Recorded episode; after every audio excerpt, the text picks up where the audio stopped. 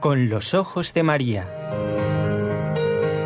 El mundo, la actualidad, las preguntas más profundas sobre Dios y la vida humana en todas sus facetas necesitan ser mirados con los ojos serenos de la Virgen, la Madre de todos los hombres. Con los ojos de María, un programa de NSE Producciones para Radio Católica Mundial conducido por Nelly Álvarez. Último día de la semana. ¿Cómo lo espera uno este día, eh? después de una semana de arduo trabajo? Y también para disfrutar en familia del fin de semana. El domingo, asistir a la Santa Misa, encontrarse con los hermanos de la iglesia, charlar, conversar, ¿por qué no ir a tomar un café eh? o compartir la comida? Y, y charlar ¿eh? de aquello que nos preocupa, de aquello que nos alegra. Esto también hacemos en el programa. A veces hay alegrías que compartimos, otras veces pedimos oración por determinadas cosas. Y eso es, ¿eh? eso es la iglesia. Nos apoyamos unos a otros. Y así lo hacemos también con nuestros compañeros de Radio Católica Mundial, que muchas veces nos dan eh, intenciones, nos ponen intenciones para rezar y así lo hacemos con mucho cariño. Saludamos a Jorge Graña, que es nuestro técnico, allí en Radio Católica Mundial en Birmingham, en Alabama, en Estados Unidos. Y ya me gustaría andar por esos lugares. Bueno, está en las manos del Señor si quiere que estemos por ahí pronto, ¿eh? A rezar mucho. Y desde la ciudad de Barcelona nos acompaña Raúl García en el control. ¿Por qué? Porque es miembro de este equipo NSE, Nuestra Señora del Encuentro con Dios.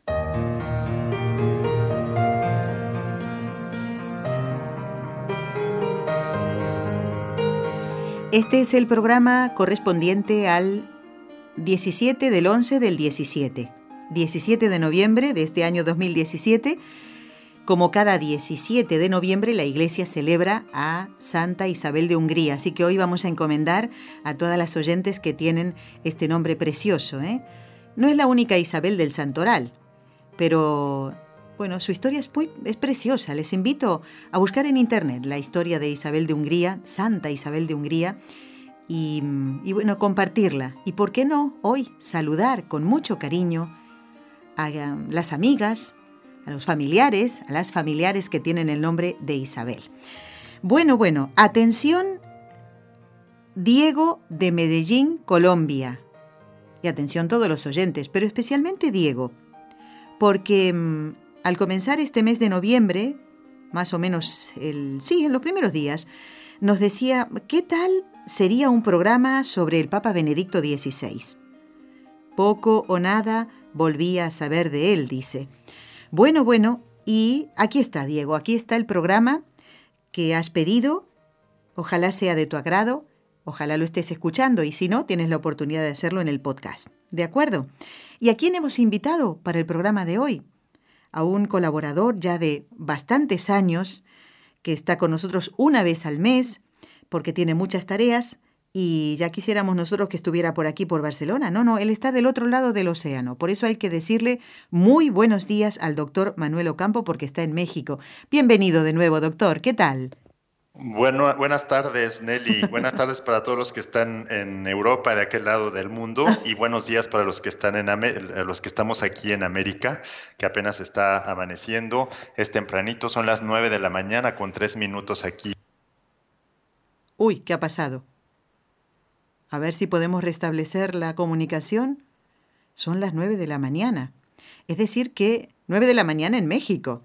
Eh, tal vez estén compartiendo ya el primer café del día o un tecito bien calentito. Vamos a tratar de restablecer la comunicación. Y mientras tanto les voy contando algunas cosas. El, eh, Raúl nos va a avisar si el doctor Ocampo vuelve a establecer eh, contacto con nosotros. Les quiero comentar, atención, busquen papel y lápiz.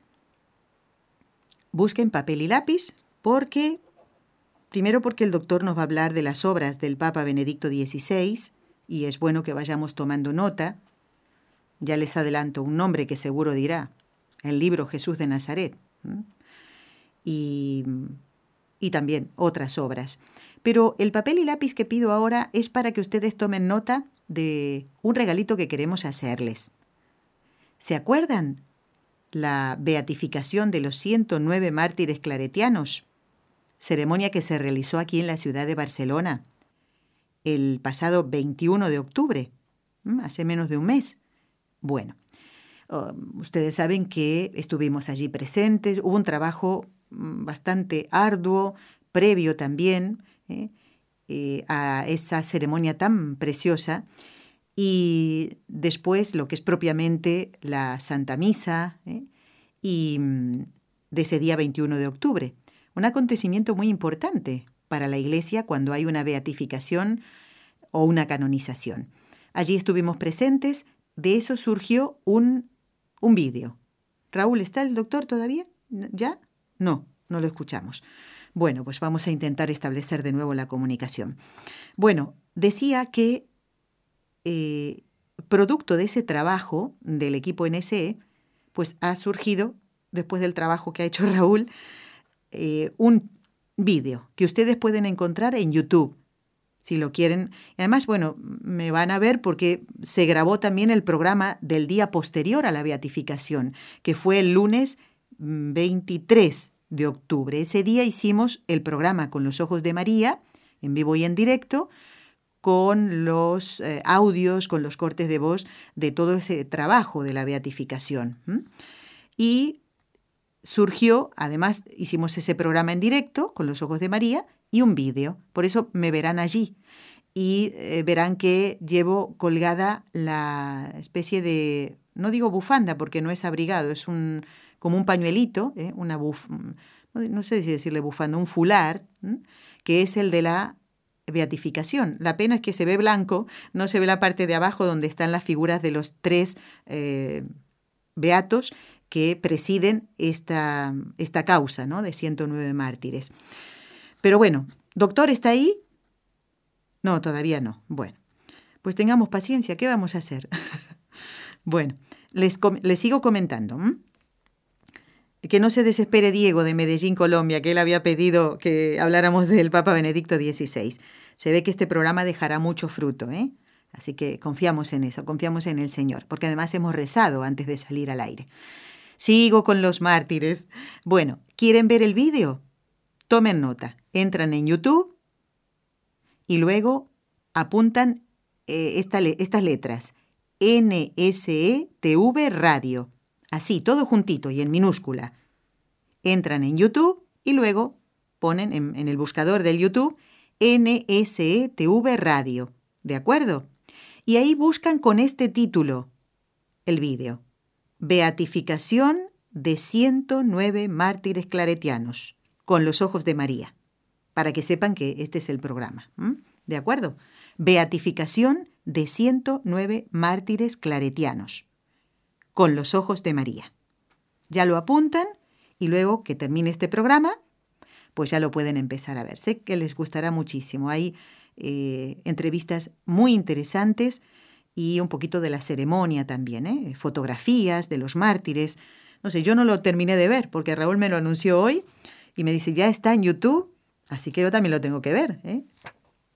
Bueno, lo buscan con ese nombre, Beatificación de 109 mártires claretianos con los ojos de María. No se olviden de poner el nombre del programa, ¿eh? con los ojos de María. Bueno, ¿qué más decirles? Saben ustedes que venimos haciendo cada miércoles, ahora sí, Está el doctor, doctor Ocampo. Aquí estoy. No sé qué pasó, que se fue el sonido. bueno, no se preocupe, doctor. Eh, decíamos en el programa, porque nosotros tenemos que continuar hablando, ¿eh? imagínese que va, va, a dar mucho fruto porque hemos rezado antes de salir al aire. Doctor, nos decía que ahora son las 9 de la mañana, 9 y 10 más o menos, ¿verdad? En México. Así es, son las 9 y 10 aquí. Bueno, en otros lugares más temprano todavía por las diferencias horarias. Total que hasta ahora tal vez tenga, mm, antes de comenzar la jornada, y están escuchando la radio, algunos en el trabajo, porque les dan permiso para hacerlo, el primer cafecito de la mañana ¿eh? y, y, escuchando con los ojos de María. Vamos a recordar que el doctor Manuel Ocampo Ponce es doctor en filosofía, doctor en filosofía y letras, ha realizado estudios de teología y es miembro correspondiente de la Pontificia Academia de Santo Tomás de Aquino, ¿eh? director general de la Academia Internacional Santo Tomás de Aquino y profesor investigador de la Universidad Panamericana Campus Guadalajara en Jalisco, México. Eh, doctor, ¿podría resumirnos los cargos que ha desempeñado el Papa Benedicto XVI, nuestro Papa emérito, y durante cuántos años en la Iglesia? Pues eh, claro que sí, Nelly. Eh, a mí me da mucho gusto poder platicar con ustedes de este gran Papa que afortunadamente todavía tenemos la gran dicha y el, gran privilegio de poder contar, ¿verdad?, con él aquí eh, en vida, porque es un personaje que verdaderamente pues ha dado su vida en la iglesia pensemos, ¿verdad? Simplemente que él empezó muy pequeñito en la, en la, pues en el seminario menor. O sea que, imaginen ustedes, 12 añitos de edad tenía cuando él empezó eh, su carrera eclesiástica eh, en el seminario menor.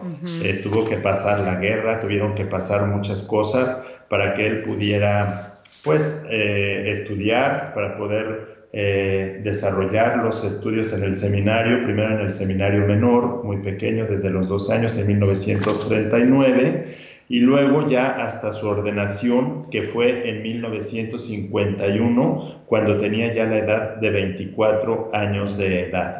Entonces, imaginen ustedes, pues eh, pasaron eh, muchos años en el seminario para que él pudiera eh, formarse, para que él pudiera desarrollarse, mientras sucedió la guerra, como les decía, tuvimos la Segunda Guerra Mundial en, este, en este planeta y muy lamentable, ¿verdad? Él tuvo fuertes experiencias eh, siendo sobre todo eh, por, por, haber sido alemán y por el papel de Alemania en este, en, este conflicto. Así es. Entonces es una persona que no solamente se formó durante muchísimos años, sino que también vivió, tuvo experiencias en una época muy fuertes, experiencias espirituales, experiencias personales que lo hicieron crecer mucho y ser pues la gran persona y, haber podido dar todo lo que él pudo, eh, ha podido eh, darnos eh, durante su trayectoria en la iglesia. Bueno, posteriormente él se doctoró se doctoró, tuvo un doctorado en teología por la Universidad de Múnich y bueno, pues eh, tuvo varios cargos, bueno, son tantos los cargos que tuvo en, la iglesia porque él fue una persona muy brillante. Fíjese que yo recuerdo que una, amiga mía muy querida que eh, tuvo la oportunidad de vivir en Alemania, cuenta que cuando él estaba eh, en Alemania eh, como párroco en una parroquia, él eh, tenía una misa y daba algunas homilías en esa misa. bueno, las misas que les tocaba, las, las homilías que, que, le tocaba dar, dice que se abarrotaba la gente para poderlo escuchar, por la profundidad, por la precisión y sobre todo por la claridad que tiene, que tuvo siempre en el discurso. Mm. Al Papa le tocó una, una época muy difícil, muy difícil por las ideologías que andaban circulando en el mundo, sobre todo en las universidades. Y entonces él tuvo contacto y conoció, ¿verdad?, personalmente a grandes pensadores de esa época y personas tanto del mundo católico como del mundo protestante, lo cual le permitió a él desarrollar intelectualmente, pues desarrollarse muchísimo en función de un apostolado que yo consideraría que es uno de los principales dentro de su vocación, que es el apostolado de la verdad. Bueno, él eh, se inició una vez doctor ya en 1953, después se inicia en el 59 como profesor de teología en la Universidad de Bonn y luego ya participa en cuatro sesiones del Concilio Vaticano II en calidad de perito y como consejero teológico, bueno, eh, de, de uno de los cardenales, un cardenal muy importante que estuvo eh, participando en el, en el Congreso, en, el concilio. Bueno, en, en 1966 tuvo eh, también, fue profesor de una universidad de teología dogmática muy, muy importante que es la Universidad de Tubinga. Es una universidad es muy importante y después ya fue nombrado arzobispo de Múnich en 1977, en marzo. O sea que, eh, bueno, eh, ya como arzobispo después participó en los cónclaves de Juan Pablo I y Juan Pablo II también, y luego presidió un sínodo especial para los laicos en la Congregación para la Educación Católica, que fue del cual, de la cual fue encargado en 1980, o sea, él fue encargado de la, de la Congregación para la Educación Católica, y posteriormente en 1981 también fue prefecto, fue encargado, tuvo el cargo de prefecto eh, en la congregación para la doctrina de la fe, que es muy importante porque una persona eh, que ocupa ese cargo es una persona que debe tener una claridad mental, doctrinal, un conocimiento de la iglesia, de la tradición y de la Sagrada Escritura muy profundo, tal como lo ha tenido el Papa Benedicto XVI que ha hecho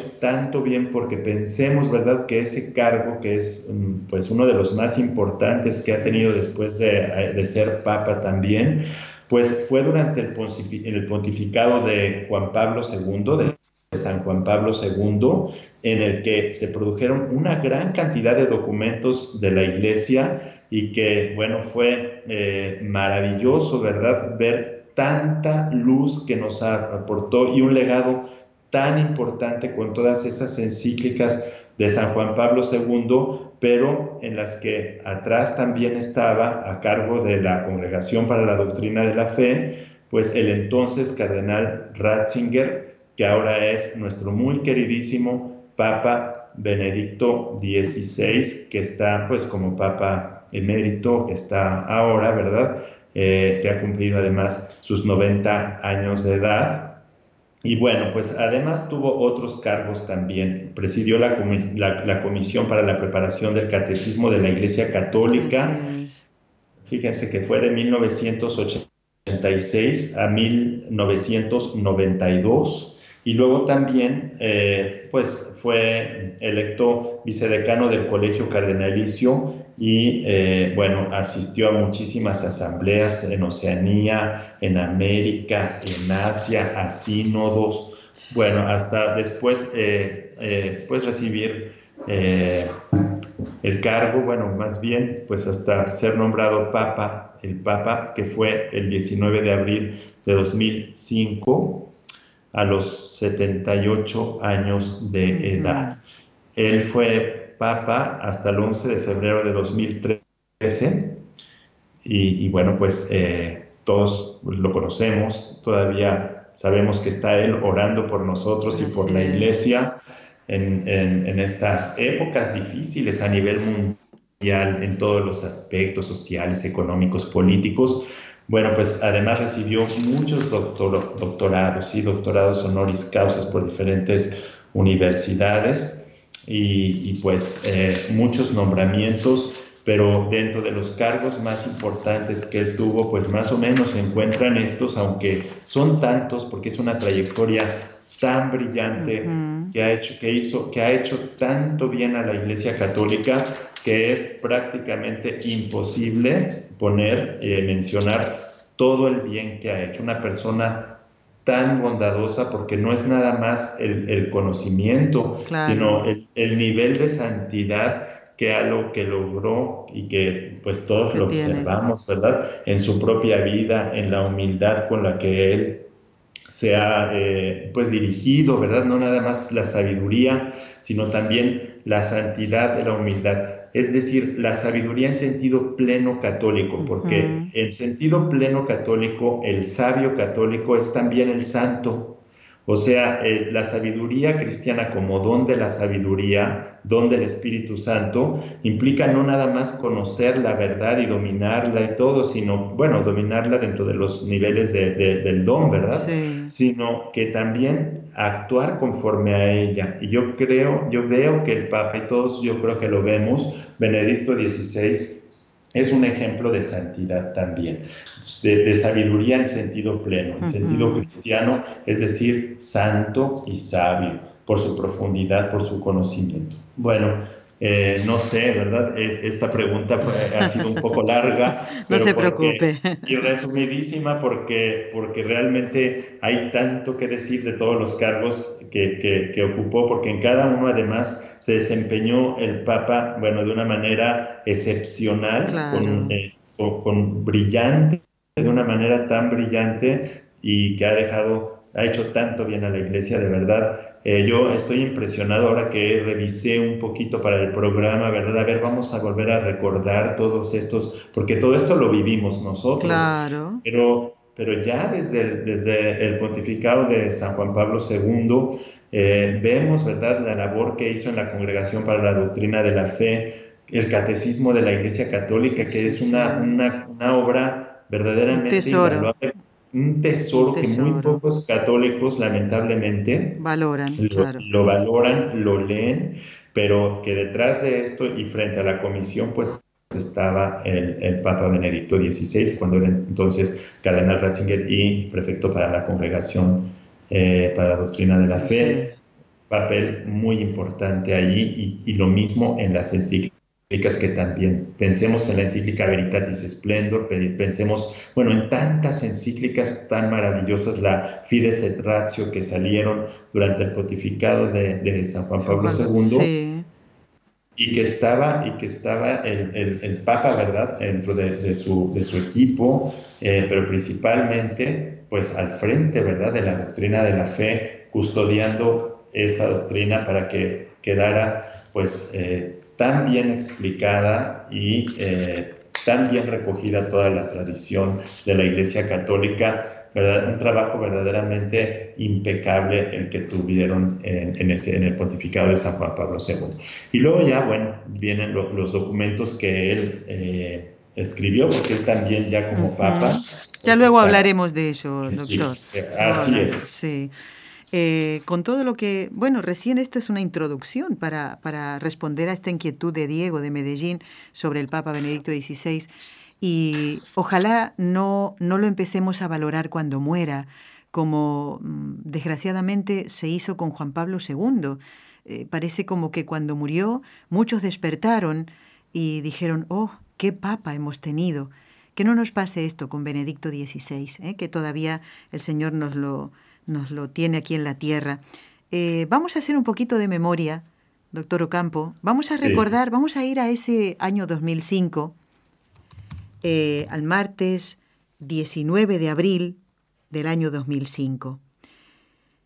Eh, la fumata blanca aparece a las 6 menos 10 de la tarde aproximadamente, hora de Italia. Y una hora después, prácticamente, eh, Habemos Papa. Eh, sale al balcón y, precedido por la cruz, y va a saludar a toda esa multitud que esperaba ver ese humo blanco. Quiere decir que ya teníamos otro pastor que después de, del, anterior debía estar a, la misma altura. ¿eh? Y, y así fue. Vamos a escuchar las primeras palabras que dijo el nuevo Papa en ese año 2005, Benedicto XVI. Y luego las, las traducimos y vamos a comentarlas un poquito, doctor. Dopo il grande Papa Giovanni Paolo II,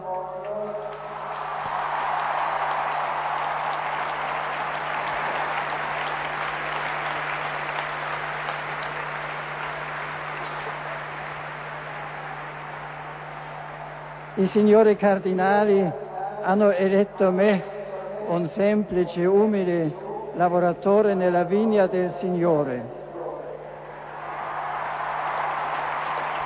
Después del gran Papa Juan Pablo II, los señores cardenales me han elegido a mí, un sencillo y humilde obrero de la viña del Señor. Que el Signore sa lavorare e agire anche con strumenti insufficienti. Me consuela el hecho de que el Señor sabe trabajar y actuar incluso con instrumentos insuficientes y sobre todo me confío a vuestras oraciones.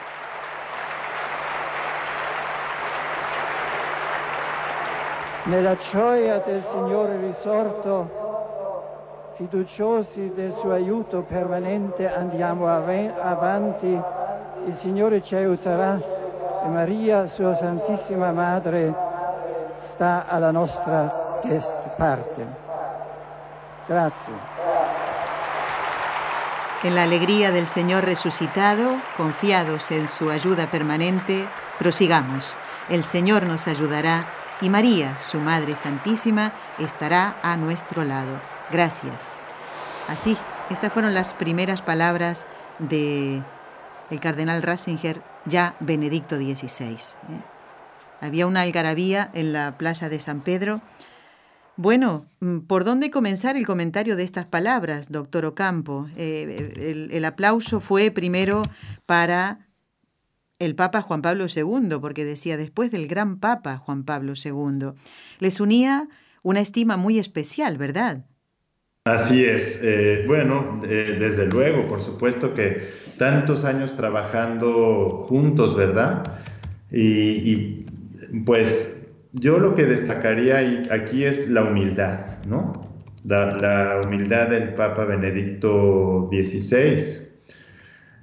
Mm, pero bueno, con tantas virtudes que tiene el, Papa, pues eh, es difícil, ¿verdad?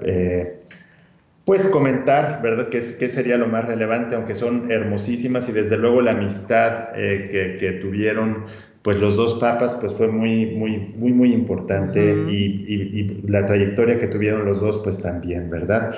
Eh, ya lo comentábamos hace rato, tantos años este, que tuvieron de, pues de, de, amistad, de trabajo juntos, de colaboración dentro de la Iglesia Católica en cargos tan importantes, pues obviamente, ¿verdad? Se ve reflejada y el gran reto que en estas palabras él siente, ¿verdad?, que va a tener después del, del, Papa Juan Pablo II, que pues eh, todos sabemos es eh, San Juan Pablo II el Grande, ¿verdad?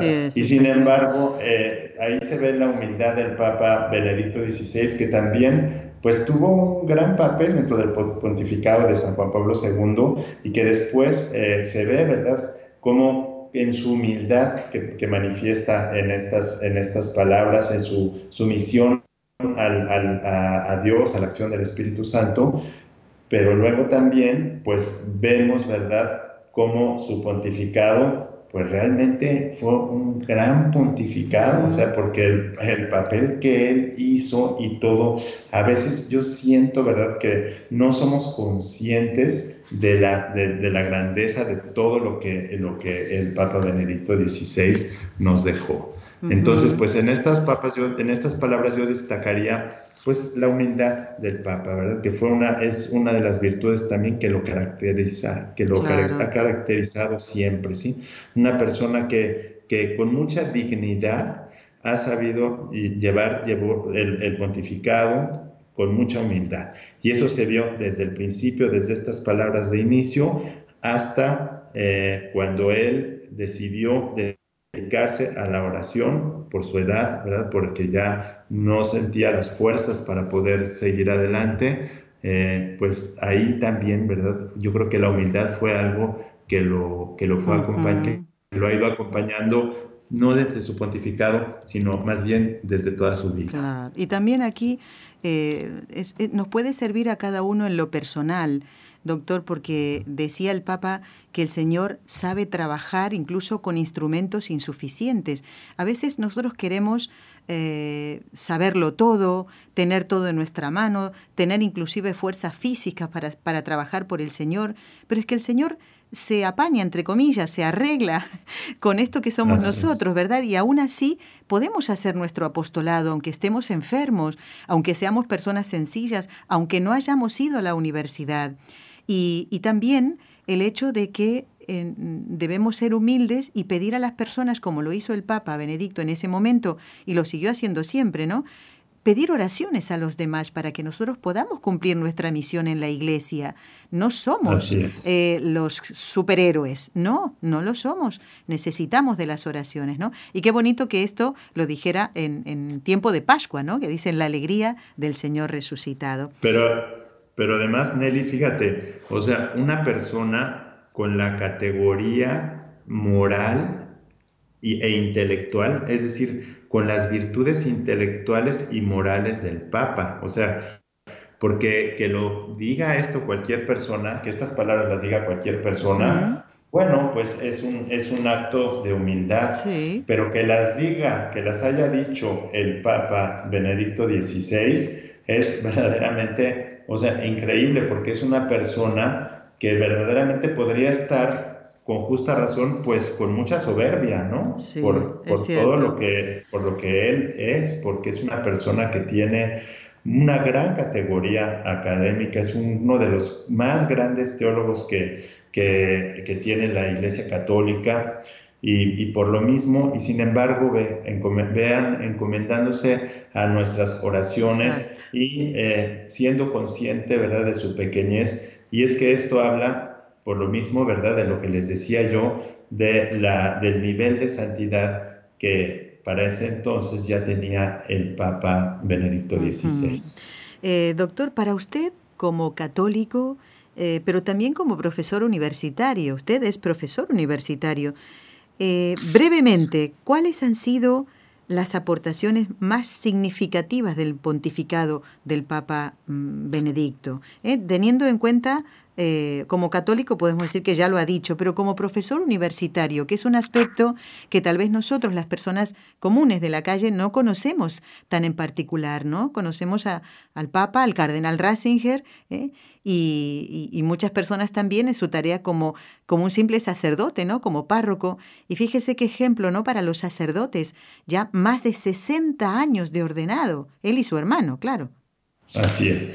Bueno, pues eh, dentro de las aportaciones más importantes que yo digo ya dentro de su carrera académica, pues eh, fueron ser profesor, profesor de teología, sobre todo eh, este nombramiento que tuvo en 1966 de profesor de teología dogmática en la Universidad de Tubinga, y bueno, en el que además fue apoyado por, un, por grandes teólogos de, de esa época y con los que convivió y con los que también dialogó y tuvo un, eh, bueno, una colaboración muy, muy cercana con ellos, ¿no? Teólogos que, bueno, tal vez es importante decirlo, muchos de ellos muy importantes, pero que tuvieron varios problemas doctrinales dentro de, de, las obras que ellos publicaban, ah. estos teólogos de esa época, porque fue una época difícil, ¿verdad? De donde entraron ideas muy progresistas dentro de la Iglesia Católica y entonces uno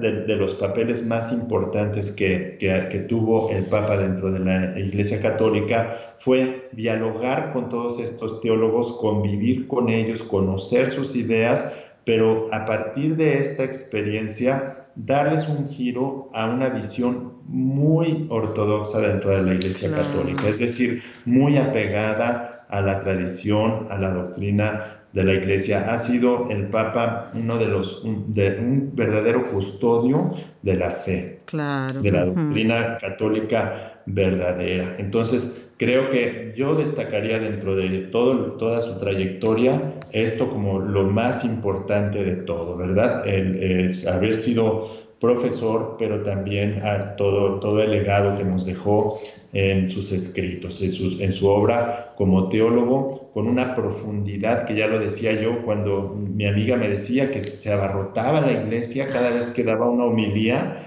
porque era tal la luminosidad, y todos lo recordaremos, ¿no? Cuando él hablaba, bueno, pues con una sencillez, porque no podemos decir, ¿verdad?, que no, no se pudieran entender los discursos, a pesar de la profundidad tan grande que tiene y de los conocimientos, porque una trayectoria tan brillante en el orden académico, y sin embargo, él sabía hablar al pueblo, porque él, cuando hablaba, todo tenía una precisión todo tenía una prudencia verdaderamente excepcional porque no había una palabra de más ni una palabra de menos para que todos pudieran entenderlo y para que todos tuviéramos eh, claridad.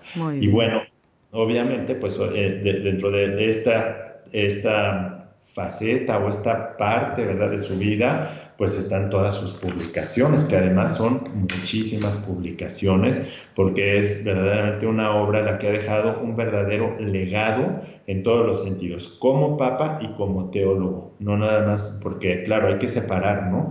Una cosa son sus libros como teólogo que no forman parte del magisterio de la Iglesia Católica, son sus obras como teólogo y en donde aportó muchísimo a la discusión teológica de, todas estas épocas tan, tan complicadas. Y luego vienen los documentos pontificios que también aportan una claridad y una luminosidad que verdaderamente queda uno impresionado.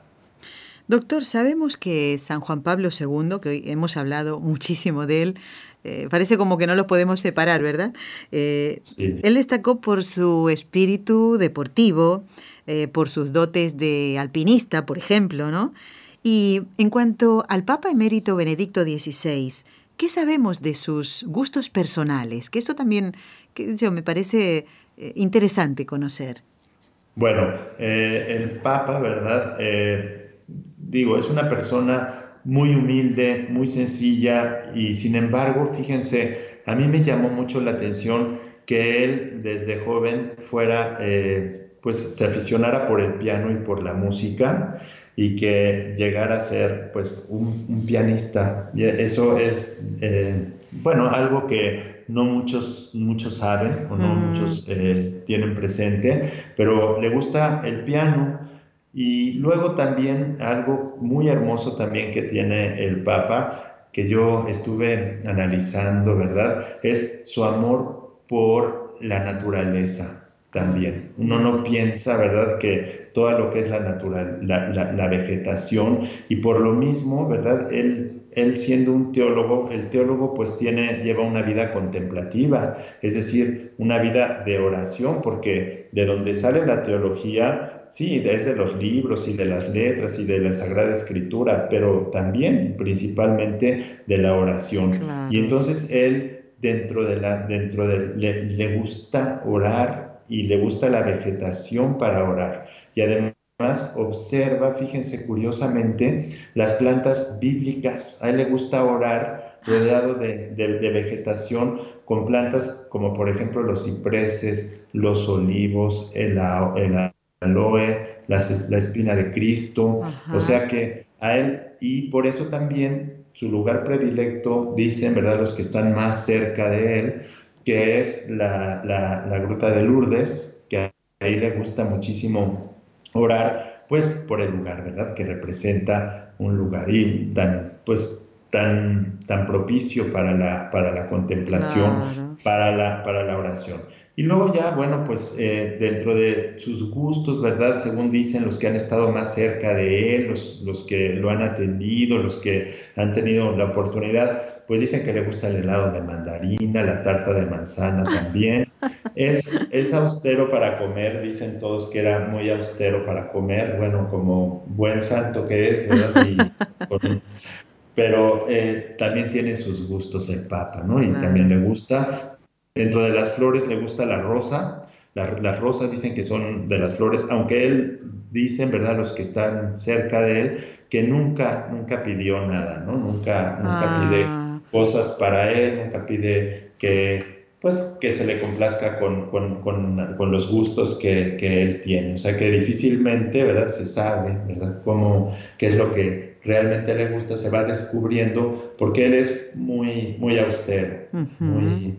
Es, mm, eh, pues sí, la palabra Sencillo, es austero, claro. exactamente, con, consigo mismo y, y, bueno, y muy generoso en cambio con todos los demás. Era una persona que se, que se ha dado, que se ha dado a la iglesia y la iglesia pues somos todos, ¿verdad? Todos los, todos los bautizados con, que tenemos a, a Cristo como cabeza. Entonces una persona que, que ha consagrado su vida, que le ha dado al servicio de la iglesia y por lo mismo tiene una gran paz que se refleja por todas partes cuando nosotros lo vemos. Ahora que salió en una, en una foto, no sé si lo vieron que circuló en las redes sociales con unos gatitos pequeños que prácticamente se le subían por la sotana porque él pues se ve que los quiere y, lo, y se ve que los gatitos a él, porque si no, no, si no, no harían eso, ¿verdad? Los gatitos, si él fuera una persona que, que no, no aceptara que se acercaran los animalitos, pero sin embargo se ve con una ternura, ¿verdad? Que los, que los mira y ellos, bueno, se le acercan con toda la confianza del mundo, que prácticamente casi poco faltaba para que se les subieran, ¿no? Los, los, los gatitos. Entonces, bueno, pues son, son aspectos como que eh, nos dejan ver, ¿verdad?, la personalidad del Papa. Muy bien. Eh, eh, hay una fotografía también, ya que usted hablaba de ellas, del Papa Benedicto XVI con su chaqueta blanca encima de la sotana y, rezando el rosario, llevando el rosario en su mano y mucho verde, es verdad, allí en, el, en, donde está ahora él viviendo. Doctor, vamos a hacer una, una pequeña pausa. Creo que es momento de, pensar y meditar y, reflexionar sobre todo esto que usted nos está comentando, para que valoremos eh, todo el servicio que ha dado el Papa emérito Benedicto XVI a la Iglesia. Por eso vamos a compartir una canción que nos habla de María, nuestra Madre, la Virgen Santísima, como Madre de la Iglesia. Eh, y una canción interpretada por el coro de la parroquia San Ignacio de, de Coria, aquí en Cáceres, en España, y el coro de la parroquia Jesucristo resucitado.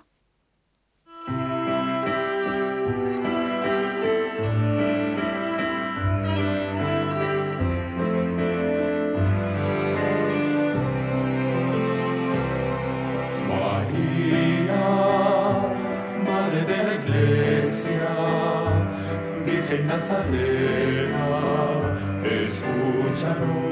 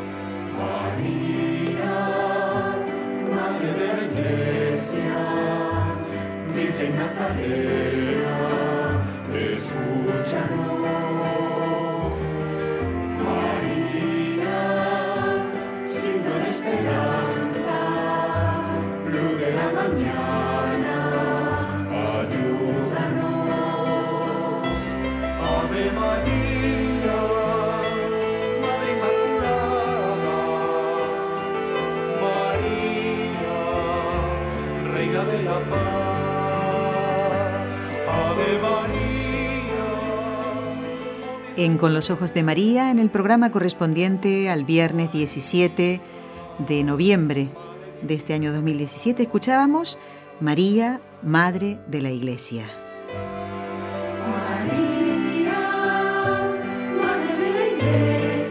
Qué bonita canción, ¿eh? Aquí hay eh, padres, madres, jovencitos y no sé si algún que otro niño también ¿eh? de, la, de la parroquia. Qué servicio más bonito eh, doctor Ocampo, prestan los coros en la iglesia. ¿eh? Qué bonito suena esto. ¿eh?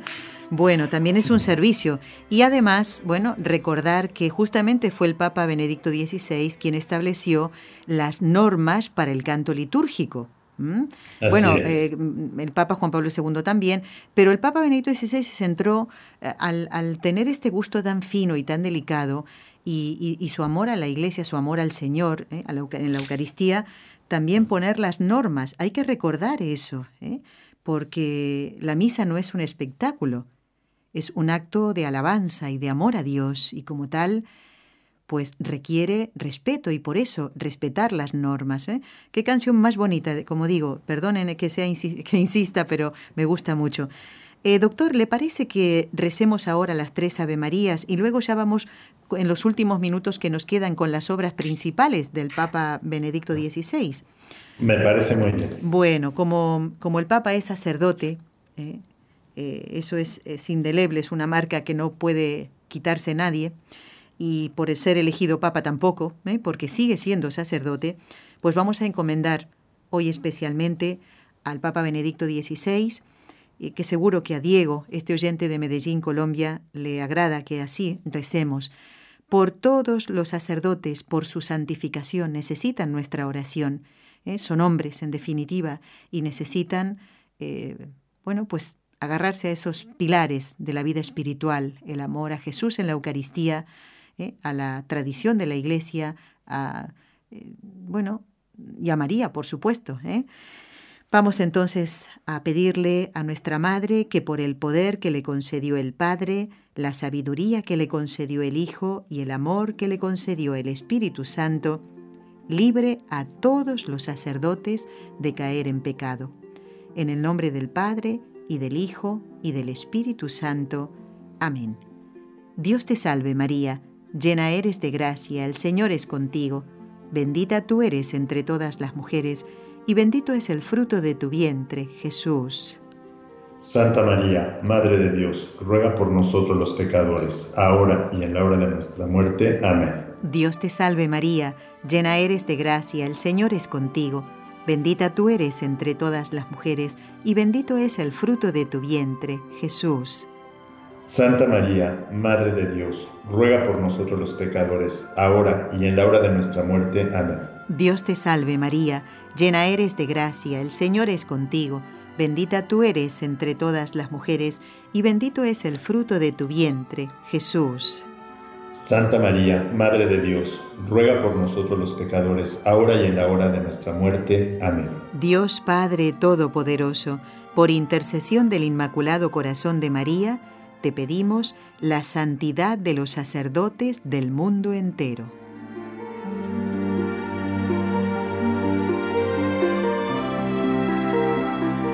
Y seguimos en compañía a través de, bueno, de la distancia ¿eh?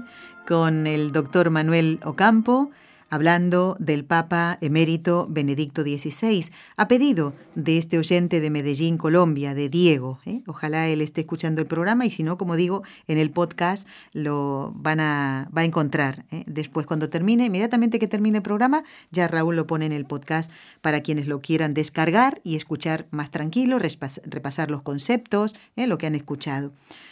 Doctor, recuérdenos las obras principales del Papa Benedicto XVI, como quiera usted, o bien como, eh, como el cardenal Ratzinger, eh, como Papa Benedicto XVI, eh, y por supuesto compartir con nosotros algunas frases, algunos párrafos, algunos textos. Yo particularmente invitaría a los oyentes, doctor, hoy que la familia está tan atacada, que entren en internet y busquen los escritos o en la misma página del Vaticano, vatican.va, ¿eh? los escritos del Papa Benedicto XVI, ahí van a encontrar todo el material de su pontificado y lo que él escribió sobre la familia. Sí, sí, Nelly. Mira, bueno, eh, qué bueno que lo, que lo dices. Claro, la obra del Papa es muy grande, tanto como teólogo como Papa también eh, publicó bastante. Pero aquí también me gustaría destacar a mí que él, eh, claro, pesa mucho, ¿verdad? Como teólogo, pero también ha sido un gran pastor. Y, ese, y, esa característica de, de, ser un gran pastor con tantas virtudes, no solo las virtudes intelectuales, ¿verdad? La ciencia, la inteligencia y la sabiduría que lo caracterizó, sino como lo decíamos, las virtudes morales, la justicia, un hombre tan justo, tan medido, ¿verdad? La prudencia, un hombre prudente que ni una palabra más ni una palabra menos de las que debe decir, mm. que nunca dio lugar a alguna confusión o algún escándalo, alguna cuestión así. Eh, la prudencia, la justicia, la fortaleza que caracterizó, porque una persona sin una fortaleza tan grande, pues no puede llegar, ¿verdad? Y, y una templanza para poder moderar toda su vida, pues difícilmente podría dejar un legado como el que tenemos aquí. Y obviamente dentro de sus escritos, ¿verdad? Eh, están, ah, bueno, yo quiero destacar los más pastorales primero, porque aquí se ve que él es muy un gran pastor y además tanto, ¿verdad? Por la naturaleza de los escritos como por los temas están pues las encíclicas, ¿verdad? La Deus Caritas Est, que realmente Preciosa. Dios es amor, es él habla del amor de Dios. ¿Y quién mejor, verdad? Nadie ama lo que no conoce. Entonces, ¿quién mejor puede hablar del amor? Quien mejor conoce la verdad con mayúscula. Y un teólogo con esa profundidad, pues obviamente puede, eh, y lo ha hecho de una manera muy brillante y muy clara, pues eh, hablar sobre el verdadero amor. Yo te recomendaría eh, amplísimamente ¿verdad? que cualquier católico leyera esta encíclica porque tiene partes hermosísimas y, porque, y porque está en un lenguaje bastante accesible para, para, que cualquier cristiano con, claro, hay que tener cierta formación porque los católicos también estamos obligados a formar dentro de nuestra fe. A veces queremos que todo nos llegue como por ciencia infusa y no hacemos ningún esfuerzo por formarnos y por conocer el lenguaje de nuestra fe. Pero eh, una persona ¿verdad? que tiene una formación, pues claro que lo puede entender. Entonces, yo también lo nombraría un papa del amor, porque dentro de estos documentos, pues está este y está el del Caritas in Veritate, que es también habla de alguna manera sobre el amor, pero más enfocado a la parte social, que también es otra cosa que no puedo omitir, decir el importante papel que tuvo el Papa para combatir los dos grandes problemas que son como las dos caras de una moneda que es el materialismo o como dos cabezas de una bestia, mm. que es por un lado el comunismo y por otro lado es el capitalismo. Es decir, estas dos grandes este, sistemas, ¿verdad?, injustos que han oprimido, que han dejado en la pobreza a tres cuartas partes del mundo y sin embargo en esta, eh, bueno, en este documento y durante muchas ocasiones, pues él eh, se dedicó a convertir, ¿quién más que él, verdad? Que, vivió en la guerra, que vivió las consecuencias de esto, igual que San Juan Pablo II, que como bien lo decías, no se pueden separar porque son trayectorias que van muy de la mano y que también, ¿verdad? Se pronunciaron tantas veces. Pues este documento, Caritas in Veritate, tiene mucho que aportar porque habla de los grandes temas sociales del mundo, de la crisis financiera y señala perfectamente las injusticias, ¿verdad? De estos sistemas que son en realidad el materialismo y que por eso, por más que se les trate de renovar, que se les trate de, de que neomarxismo y neoliberalismo y neo y neo, y sí, seguimos en el mismo. Pero además el Papa nos da otro documento que es la Spe Salvi, que habla de la esperanza y esta pues habla, ¿verdad?, del, del, individualismo al que nos ha eh, conducido el mundo contemporáneo, un individualismo terrible y, y, pues la esperanza que tiene el hombre siempre, el cristiano siempre debe conservar la esperanza. Bueno, además el Papa, ¿verdad? Voy un poco ya apurando para no, no pasarme del tiempo, pero un minuto nos queda más o menos. Muchas exhortaciones apostólicas como Sacramentum Caritatis, Verbum Domine, bueno, de, la Iglesia en Medio Oriente. Tenemos los motus propios, este muy importante, que es el Sumorum Pontificum, por el que, bueno, pues eh, eh, se preocupa mucho por la, por la liturgia y sobre todo por, la, eh, por mover la misa en su modo extraordinario, que es en,